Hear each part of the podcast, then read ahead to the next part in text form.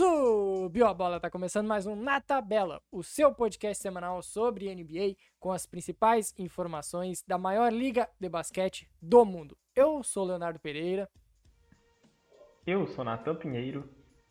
E esta semana tivemos o draft, tivemos trocas blockbuster envolvendo um All-Star do mais alto nível, não nessa temporada, mas na década sim. Então foi uma quinta-feira caótica na NBA e temos bastante assunto para comentar. Antes disso, eu vou pedir para você nos seguir no Twitter e no Instagram, arroba na tabela podcast. Estamos em crescimento. Ontem foi uma foi uma noite com bastante repercussão envolvendo a NBA, então o Na Tabela cresceu junto com isso. E também pedir para você assinar o nosso feed no seu agregador de podcasts preferido e principalmente classificar, dar uma nota, uma estrelinha ali para o nosso podcast para que o, o algoritmo entenda melhor, entenda que você está gostando do conteúdo e comece a distribuir ele para o maior número de pessoas possível. Então, além de assinar o nosso feed, também deixe a sua classificação no, no agregador onde isto estiver à disposição.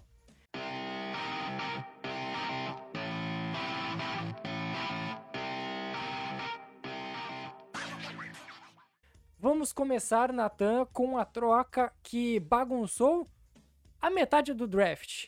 Porque estávamos lá tranquilos no Spaces, comentando sobre a primeira escolha, Cade Cunningham na segunda escolha, beleza. Eis que o Chance Charania manda que tem uma troca entre Lakers e Wizards, onde o Los Angeles Lakers recebeu o Russell Westbrook, a escolha de segunda rodada da, de 2024 e 2028, enquanto o Washington Wizards recebeu Kyle Kuzma, Montrezl Harrell, Kentavious Caldwell-Pope, o KCP, e a escolha 22 do draft de ontem, que gerou o seguinte jogador, que foi o Isaiah Jackson, que foi trocado com o Indiana Pacers pelo Aaron Holiday.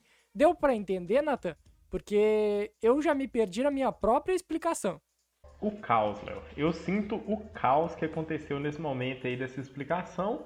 Foi uma troca bem louca, né, gente? E o Wizards realmente fazendo movimentos ali para baratear e para abrir a folha salarial, né, Léo? Tanto que é, eu acredito que tenha sido por essa justificativa que eles trocaram um talento de primeira rodada como Isaiah Jackson por um talento como Aaron Holiday.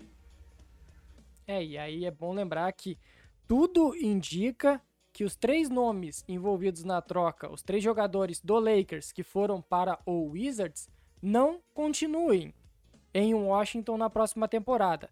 Kyle Kuzma é free agent, Montrezl Harrell aceitou a sua player option de 10 milhões e o KCP também tem um contrato de mais duas temporadas.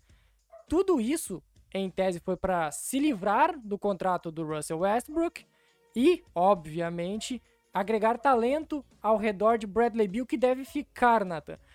Para iniciar o lado do Wizards, tu acredita que esses três nomes serão mantidos, serão trocados posteriormente e quem seria o, o, que, o, o que o Wizards mais precisa ao redor do Bradley Bill para a próxima temporada? Bom, Léo, o que, que a gente pode perceber ali nessa troca do pelo lado do Wizards, né? É em primeiro momento que eles vão receber aquele pacote que o torcedor do Lakers gostava muito de oferecer para todo mundo, né? Como se valesse muita coisa, e bom, vale um Russell Westbrook, né? Então há de se considerar. É, e a partir desse momento, a gente tem um tempo ali em que eles podem valorizar esses ativos e posteriormente trocá-los ali, próximo da trade deadline, que é uma tática que, por exemplo, alguns times como o Thunder mesmo gostam muito de fazer, pega um jogador que está em péssima fase, valoriza e troca, ou então eles já podem estar estudando uma troca a partir desse primeiro momento em que esses jogadores é, vieram para o time. Não vejo grande utilidade deles no, na equipe, eu vejo espaço até mesmo para o KCP, ou então, e quem sabe até mesmo para o Kyle Kuzma ali que pode ser um ala ali defensivo em primeiro momento. Mas se você quer competir e quer adicionar talento, não é um KCP, não é um Kyle Kuzma que vai te fazer tanta diferença assim. Eles vão precisar de valorizar esses ativos e depois tu dar uma troca. Sinceramente, o Wizards é um time quebrado. sinceramente, eu não gosto da montagem e eu sinto que falta defesa em diversos aspectos do jogo. Falta defesa de garrafão, falta defesa no perímetro, falta defesa em todo lugar. E isso já é o primeiro problema ali para o time. Então, buscar alguma ala defensiva ali seria o primeiro passo. O problema é qual a disponibilidade que outros times têm para fornecer esse ala que vá potencializar o Bradley Beal. É, esse é um bom ponto. Eu acredito que o Montrezl Harrell será trocado, não tenho a menor dúvida disso. O Caio Kuzma deve ser envolvido em uma sign and trade, afinal ele é agente livre nessa temporada. E o KCP, o KCP eu confio, eu acho que o KCP vai vai ser mantido no Wizards, porque o KCP é um jogador que agrega valor. Não é um jogador que vai mudar a sua equipe de patamar, mas ele com certeza é um jogador que pode complementar bem uma equipe. Um tree-end de valor, defende bem, tem a sua qualidade no arremesso, então eu acho que que o KCP será bem aproveitado no Washington Wizards. Agora resta saber o que, que eles estão buscando com essa abertura salarial e quais os nomes que estão na mira de Washington para dar aquele complemento, já que os reportes indicam que o Bradley Bill se manterá na próxima temporada, tentará por mais um ano vencer ainda no Wizards. Fiquei bem surpreso quando é que, é que o Westbrook já falou que, que começou a ter os rumores, né? Saiu na parte da tarde ali de que estava bem próximo de acontecer uma troca. Eu fiquei surpreso e falei assim, pô, então o Bill também já deve estar tá vazando. E aí depois ainda veio um reporte bem claro é, expressando que o time vai montar ao redor de Bradley Bill. Ousado e ok, né? Tem que dar essas chances mesmo. Bradley Bill era o franchise player da equipe, era o que restou daquele Wizards antigo, né? Então é o momento para reconstruir ao redor dele. E o e na, no draft já, na escolha deles de direito, que foi a escolha 15, eles escolheram o Corey Kisper, que na, na NCAA nos últimos anos foi o melhor arremessador do, do, do basquete universitário.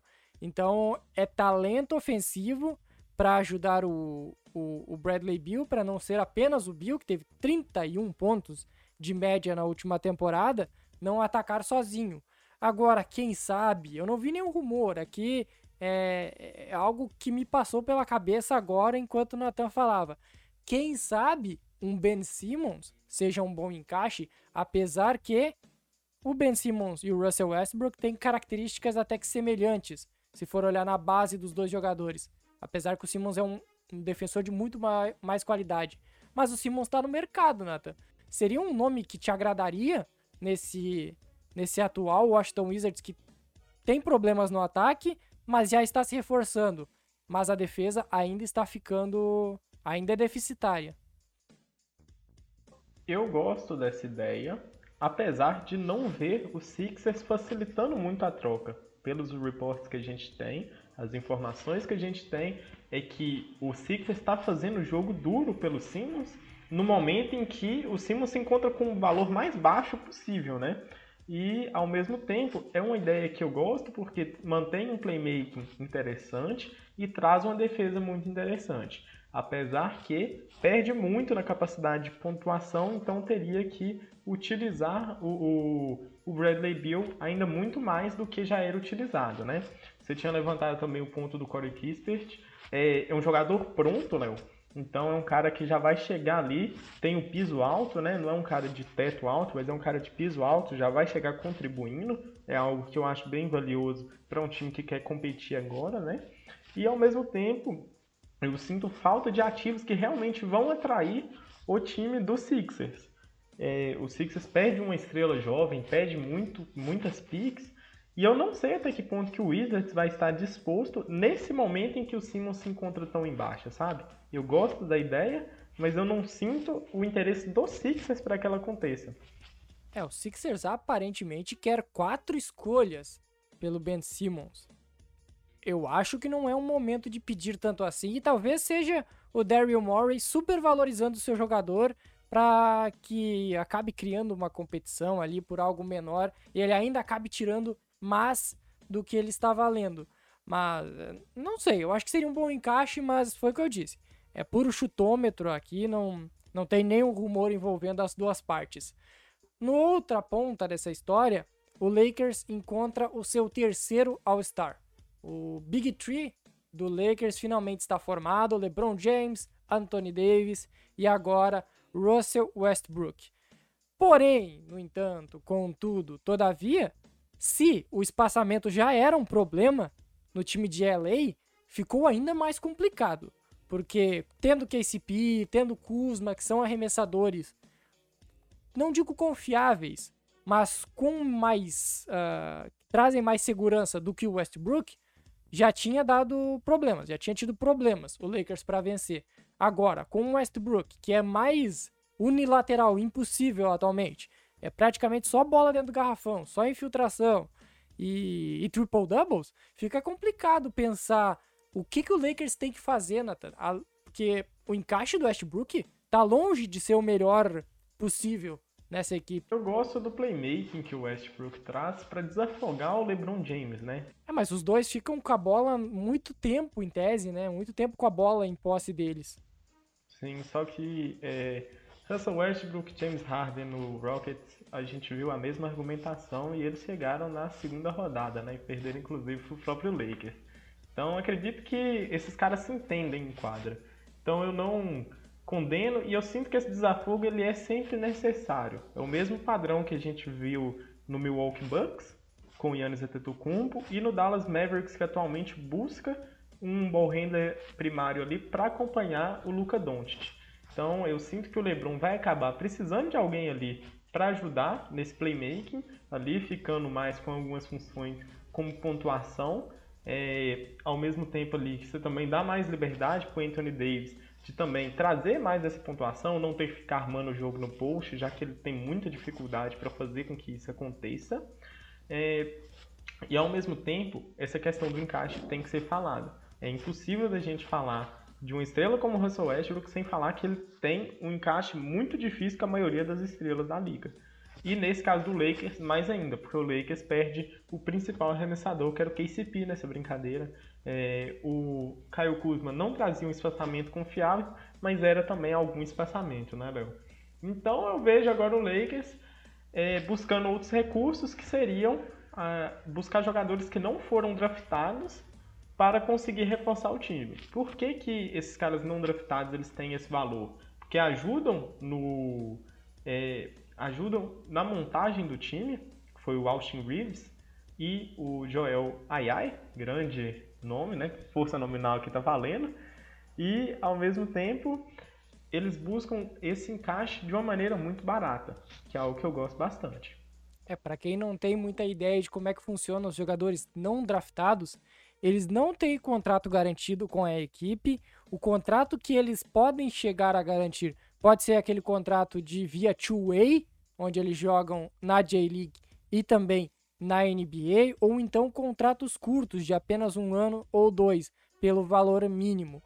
O, o, um Lakers que, em tese, quer investir em outro nome de peso ainda neste time, quem sabe um, um jogador, um, um, arremessador, ou alguém para espaçar realmente a quadra, quem sabe um Bojan Bogdanovic, que está no mercado, por exemplo, que pode espaçar a quadra. Uh, ou outros nomes, mas ainda precisa de cap, né? E para o, o, ter esses jogadores que não são draftados, que têm contratos baixos, é importante para eles. Lembrando que ainda tem a renovação do Taylor Horton Tucker, que para a Laker Nation é o novo Michael Jordan. Eu não sei o que, que eles esperam do THT. Ô, Léo, a gente ainda tem o Buddy Hilde, né? Que bem lembrado, bem lembrado, bem lembrado. Estava bem atrás ali é, nesses últimos tempos e eu gosto muito da ideia, apesar do contrato do Rio de ser grande e não e tem ser assets mais, né, também. Nathan? Agora o que, é... que o é. Lakers tem de assets para trocar é complicado agora. E aí tem a outra ideia, que aí seria no caso o mercado de buyout, que ali tem um cara que realmente me faz crescer o olho, que é o Kevin Love. Que ali hum, sim seria é. um espaçamento é, que é uma escolha que eu particularmente gostaria muito que o Lakers conseguisse ter no seu elenco. O Kevin Love, ele consegue espaçar a quadra ainda, mas vem de temporadas muito frustrantes ali no Cleveland Cavaliers onde não encontrou né, o seu devido valor nem dentro da equipe, nem o suficiente para ser trocado. Né? E agora, quem sabe não possa sofrer um buyout, novamente, isso aqui é por achismo, viu gente, chutômetro, e seria um reforço espetacular. Um espaçamento de um jogador alto é sempre muito importante e ajudaria no funcionamento desse time. E ainda tem. O Lakers ainda tem algumas incógnitas, como o Schroeder, que, que é agente livre e ninguém sabe se vai renovar ou se vai ser envolvido numa sign and trade ou algo desse estilo. Então, o Kevin Love seria um excelente nome, concordo contigo. Acabaria jogando o, o Anthony Davis para a posição 5, onde, na nossa opinião, seria a melhor posição para o Davis e não na posição 4. E aí encaixaria bem com o time, seria um espaçamento bem importante. Fica essa incógnita de como funcionará em quadra. Por nomes, são três dos melhores, talvez top 10, top 15 da década jogando no Lakers. Eu ousaria dizer que são três dos 10 melhores jogadores da década de 2010 atuando nesse momento no Los Angeles Lakers. Só que um tem 36 anos, o outro vive lesionado e o outro é o Russell Westbrook, que a gente nunca sabe o que esperar atualmente dele. Fase, né, Léo? Que fase. que fase vive o senhor Russell Westbrook trocado por cap space. Não tá fácil. é, é, que o, a, a, vimos que a experiência Westbrook mais Bradley Bill não foi funcional no ano passado. Então, é, era, era uma decisão bastante óbvia que o Wizards tomaria de trocar o Westbrook, só não se sabia Ao mesmo tempo, para qual lado. Corajosa, né, Léo? Até mesmo corajosa. Tem time que prefere insistir mais e tentar por mais tempo, e o Wizards já foi bem resumido, já, ó, não deu certo, já vamos resolver isso aqui logo e vamos e não vamos perder muito tempo com experiências que não estejam sendo positivas para o nosso franchise player, né? É a terceira temporada seguida onde o Westbrook é trocado. O Westbrook foi trocado de OKC para o Houston Rockets, do Houston Rockets para o Washington Wizards e agora do Wizards para o Los Angeles Lakers. É um fim de carreira que infelizmente está manchando o nome do, do Westbrook, de toda a história dele, e ainda que ele tenha batido marcas históricas na temporada passada, recorde de triple-doubles, temporada com média de triple-doubles, ainda tá ficando esse asterisco de que todo time que ele entra, ele em tese piora aquela equipe. O que eu venho a discordar veementemente disso. O problema ali é que o Westbrook faz muito número simples e pouco número eficiente, né? É um número vazio, né, Nathan? Isso, um número vazio. Infelizmente, aquela temporada de triplo-duplo 16-17 engana muito, porque aquela temporada foi uma temporada em que ele colocou esses números simples e os números eficientes. Por isso que ele era tão bom. Hoje em dia já são muitos números, mas a grande parte dele vazio, ou então conseguir de um curto período de tempo, né? O Westbrook, infelizmente, tem vivido de alguns lapsos. Ah, jogou um mês espetacular e pronto, já vale tudo. Não acredito que seja desse jeito. É, ainda tem as lesões também que estão marcando esses últimos, esses últimos anos da carreira do Westbrook, que é um problema por conta da intensidade, do, do estilo de jogo do Westbrook, que depende muito do seu físico. Outra troca rápida aqui, Nata, que rolou ontem, na, na última quinta-feira, envolvendo equipes envolvendo escolhas de draft, antes ainda da, do draft, foi o Cleveland Cavaliers recebendo Rick Rubio, uma escolha de segunda rodada de 22 e cash considerations, e o Minnesota Timberwolves recebeu o Torian Prince. O Cavs não faz sentido nenhum, né? Eu não consigo entender o Cleveland Cavaliers mais.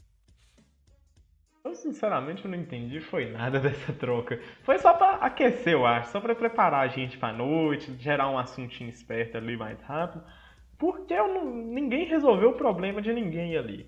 O Cavs consegue um armador para vir do banco, né, com a altura de um jogador de basquete pelo menos. E o, o time do Wolves consegue ganhar pelo menos um ala. Mas também não é um ala que vai resolver nenhum dos grandes problemas, já que Tarian Prince também não é nenhuma referência de jogador two-way ali que vai poder esconder as deficiências defensivas que o time tem. Então, eu particularmente não vou falar que foi uma troca em que todo mundo saiu perdendo, mas é uma troca que eu fico com a pulga atrás da orelha para ver qual que é a função. Pode significar, inclusive, algum movimento futuro de qualquer um desses dois jogadores, principalmente que são jogadores que recorrentemente são trocados, né, Léo? É, o Rubio saiu do, do Suns pro Timberwolves e agora tá no Cavs. O Torian Prince, o ano passado, ele foi trocado duas vezes, saindo e entrando e saindo do Brooklyn Nets na mesma temporada. Então, são jogadores que normalmente são moedas de troca.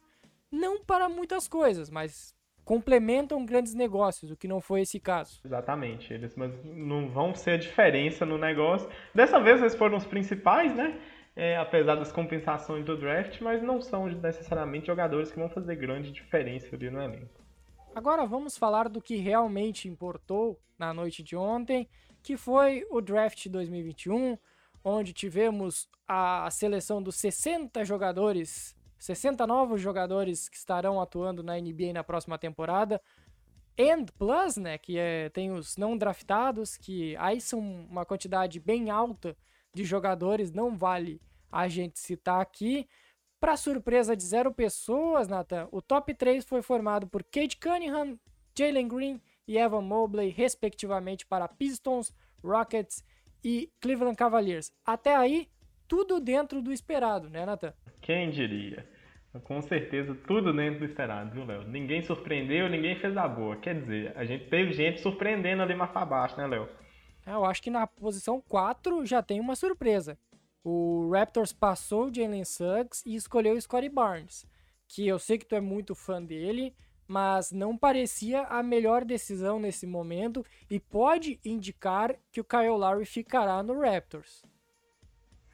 O Raptors é um time que aparentemente se recusa a fazer um tanque assumido, né? O tanque dessa temporada deles nem foi tanque de verdade, eles perdiam pela falta de talento mesmo, falta de intensidade da equipe.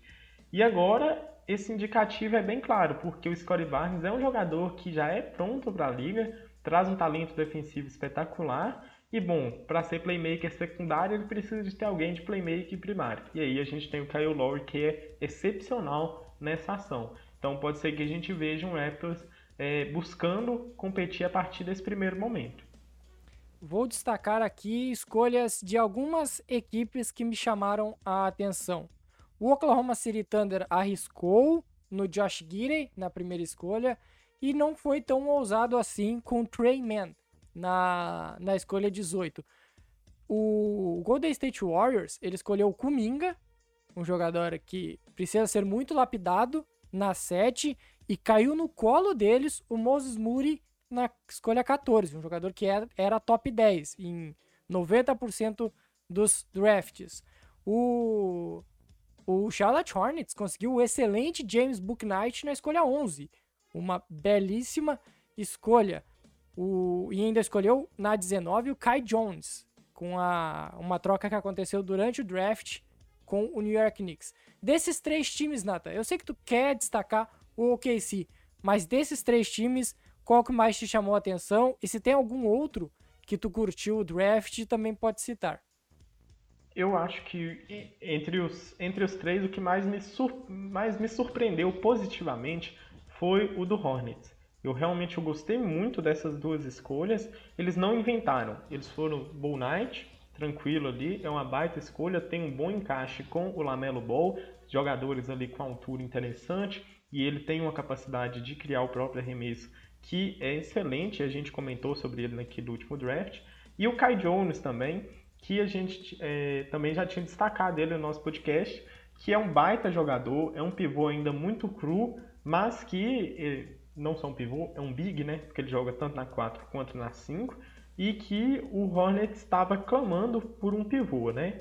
Tem time que, quando é que tá clamando por pivô, drafta pivô, Léo. Mas o Thunder ontem não quis fazer isso, recusou, sensacional também. É, me surpreendeu o Thunder pela ousadia do Prest, né? É, eu acho que a escolha do Guidey espetacular, muito boa mesmo, eu gostei muito. Armadores altos ali são a nova vibe da NBA e o encaixe dele com o Shade dos Alexander é sensacional. Não achei nenhum nenhuma tragédia como o povo estava tratando ali por ele ter sido escolhido na 6. Se o Thunder tivesse dado trade down, a torcida estaria chorando do mesmo jeito, viu, Léo? Então, é, fica aqui minha resposta, viu? Ao mesmo tempo. e a gente tem o Tremaine. Esse daí me surpreendeu não muito positivamente, porque eu queria o Kai Jones no Thunder. E o Tremaine, ele surgiu ali do nada. Na, na 18, perdão, é, ali no momento em que o Thunder, acho que atualmente tem sete guardas no elenco. O que é muito assustador. Não sei se te assusta, Léo, mas para mim assusta bastante. Impressiona bastante. Mas tu não ficaria impressionado se fosse sete alas no elenco, oito não, alas no elenco. Isso não te assustaria, né? Você nunca tem ala suficiente, viu? Saiba disso. E o draft do Golden State Warriors, Léo, achei muito interessante. A escolha do Kuminga não acho que tenha sido a melhor opção para agora. Mas, se eles quiserem estudar, por exemplo, pacotes de troca futura, eles têm. Tanto o Eisman como o Kuminga, ali eles podem ter um valor interessante se eles começarem a se valorizar pela liga. Não sei se o Warriors, se o Warriors vai estar disposto a trocá-los, certo? Mas é um valor interessante, sobrou para eles, eles quiseram contar com a sorte e tiveram muita sorte na 14, Léo.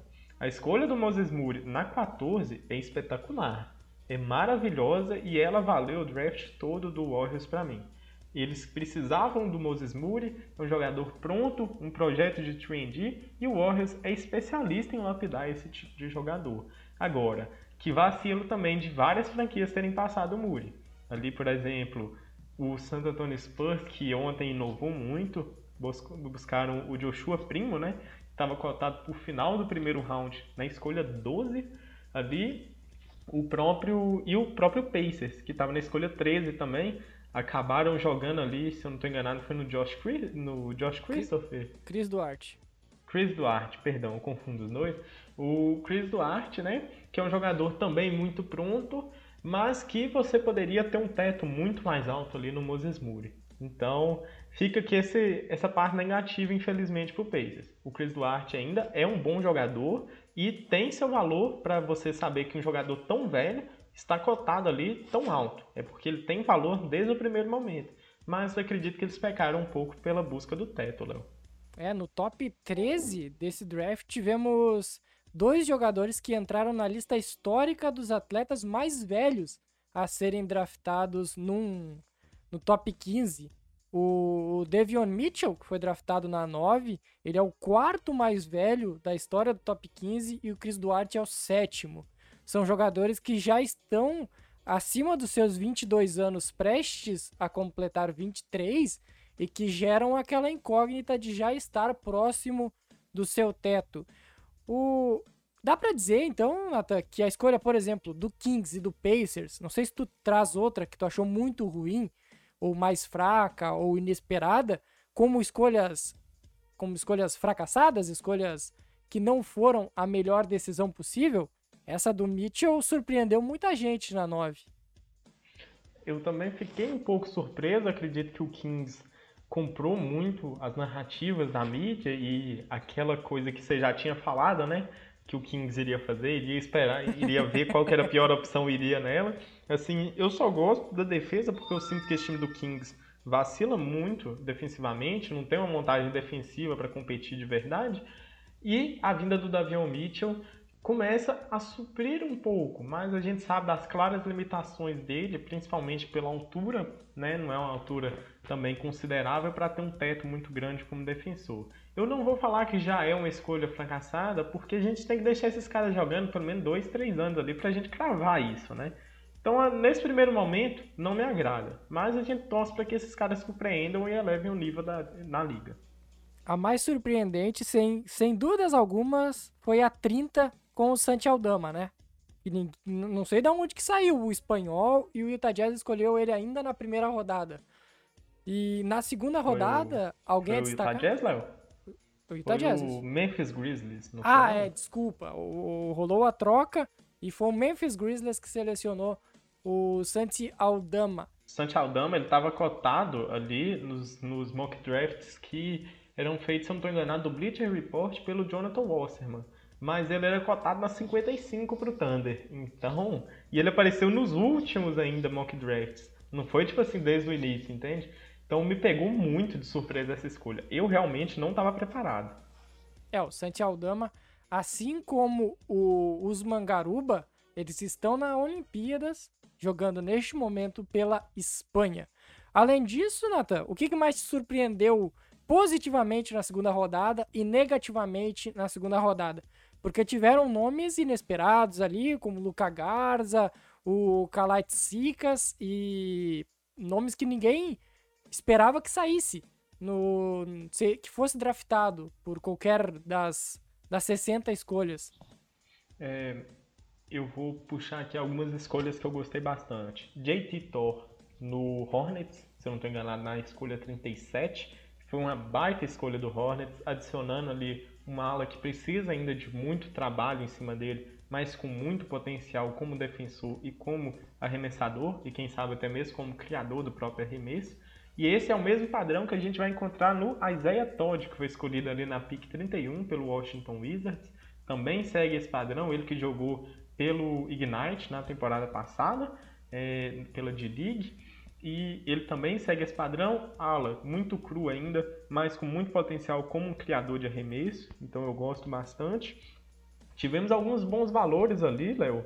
Por exemplo, o Sharif Cooper saiu muito baixo, um jogador criativo, é um jogador muito criativo ali e que é bom, um muito bom playmaker ali, apesar de ser péssimo defensivamente e muito ruim ali também arremessando, mas que tinha valor de primeira rodada, para você ver como é que o range dele foi extenso. Outro valor que eu gostei também foi o Jared Butler ali, que foi selecionado na 40 pelo Jazz, Isso. não foi? Exatamente. É, ele que foi um, era um jogador ali de final de loteria ali, na casa do top 20 ali dos jogadores, infinitou infelizmente um problema no coração durante essa temporada. A NBA liberou ele mas não sei é, se os times realmente ficaram convencidos, talvez pela falta de workouts, pela falta de é, confiança nesse... Campeão nacional com Baylor, ao lado do Devion Mitchell, é bom lembrar. Vale frisar. E saiu simplesmente na escolha 40. Um baita, uma baita escolha do Jazz. A gente também teve o BJ Boston, né? Que todo mundo conhecia ele. É uma história complicada do BJ Boston. Veio como um dos melhores prospectos e caiu muito no segundo round. E nesse momento eu acredito que ele esteja no Los Angeles Clippers, porque ele foi selecionado, mas foi trocado. Foi isso mesmo, Léo? Ah, isso aí, ele foi pro Clippers. E aí, agora tá lá no Clippers. O Clippers que realmente também estava bem agressivo nesse draft, na minha opinião, buscando talento ali a baixo custo, principalmente ali na segunda rodada, e reforçando um time que muito provavelmente vai perder o Kawhi Leonard por muito tempo, né? É... Mas realmente eu acho que esses aí são os melhores valores, Léo. Assim, pior valor ali na segunda rodada, eu tenho muita dificuldade de falar, porque o cara já caiu na segunda rodada. Ele já tá no momento ali em que ele é um tiro no escuro, né? Ele é simplesmente uma aposta. Segunda rodada, então, é o momento em que os times podem arriscar mesmo. Talvez é, a gente tenha tido é, jogadores ali que a gente queria que tivesse sido draftado e não foram. Por exemplo, o Vrens mesmo não foi draftado, nem, o Ayai também não vou, foi draftado. Vou explicar a história do Vrens, que como ele tem contrato com uma equipe europeia, ele não poderia se tornar, ele não pode ser selecionado como undrafted. Então, ele se, se tornou elegível para o draft, mas teria que ser selecionado entre os 60 escolhidos para ter um contrato garantido. Como não existe essa garantia sendo jogador não draftado, o Vrens vai continuar jogando na Europa. E acredito Begarin, que seja isso, viu? Begarin foi um nome que também não te agradou, né, que tu falou? Eu fiquei surpreso, eu não vou falar que não me agradou tanto, mas me surpreendeu ali o Celtics pegar um jogador de 18 anos, um teto ainda bem interessante, mas um piso não tanto, para um time que já está competindo e que precisava de reforços, mas ao mesmo tempo é uma escolha também que tem essa assinatura do Celtics, né? Escolher ali um teto ali interessante, quem sabe fazer o desenvolvimento desse jogador, porque se explode também a gente fica completamente feliz pelo Celtics, né? Ele que por muito tempo foi cotado como uma escolha ali de segunda rodada, depois ele acabou caindo para ser cotado para nem ser draftado, e o Celtics resolveu tomar esse risco nele na 45. Na 45, não, não 45, aham. Uhum. Então, é, é, o risco que eles que tiveram que tomar, mas é aquele negócio que eu tinha falado. Segunda rodada é assumir riscos. Se der certo, todo mundo vai ser lembrado. É, é o que a gente tem, por exemplo, com o Nikola Jokic até hoje, né? Draymond Green. Então, Draymond Green também. E se der errado, na maior parte do tempo a gente só ignora, é uma escolha de segunda rodada. Então, fazer é o que, né? É verdade. O roster de um time na NBA são apenas 15 jogadores, então normalmente as chances dele desse jogador vindo da segunda rodada ou ser undrafted são menores e quando acontece é, é destacável, todo mundo comenta, mas é uma exceção que comprova a regra, dá para se dizer assim. Se alguém ainda estiver em dúvida sobre todas as escolhas ou quiser entender mais ou menos quem selecionou bem, quem selecionou mal, o Kaique, que a gente trouxe no episódio anterior, ele fez toda uma thread no arroba EliteDraft_BR, classificando, dando notas para cada equipe e como essas equipes selecionaram no draft. Então entre lá, Elite Draft Brasil, e confira para você ter uma ideia uh, de um especialista de como cada equipe, cada franquia foi nessa edição do draft.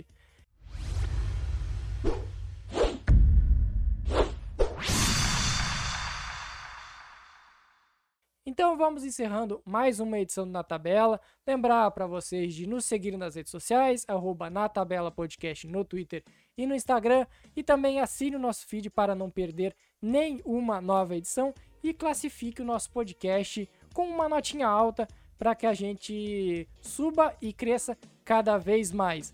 Entraremos em férias, né, Nathan? A partir de agora, entraremos em férias entre 3 a 4 semanas mas estaremos de volta caso aconteça algo bombástico.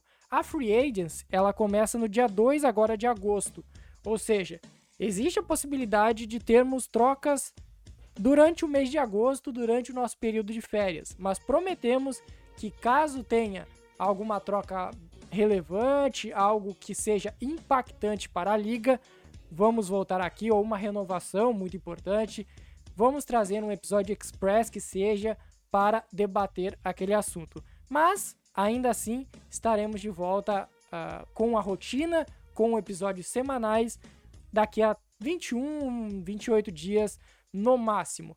É isso, galera. Até o próximo mês. Valeu!